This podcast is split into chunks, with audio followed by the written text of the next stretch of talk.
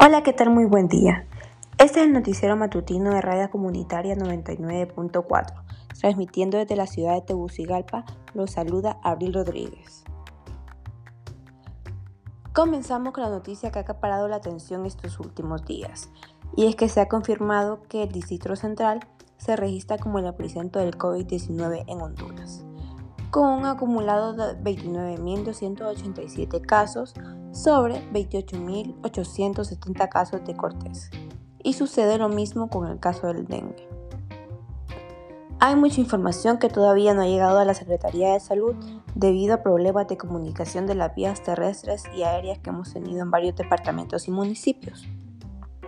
Entre ellos se encuentra el departamento de Cortés y eso nos representa un acumulado para Francisco Morazán que prácticamente ha incluido todo el Distrito Central y los municipios que conforman este departamento.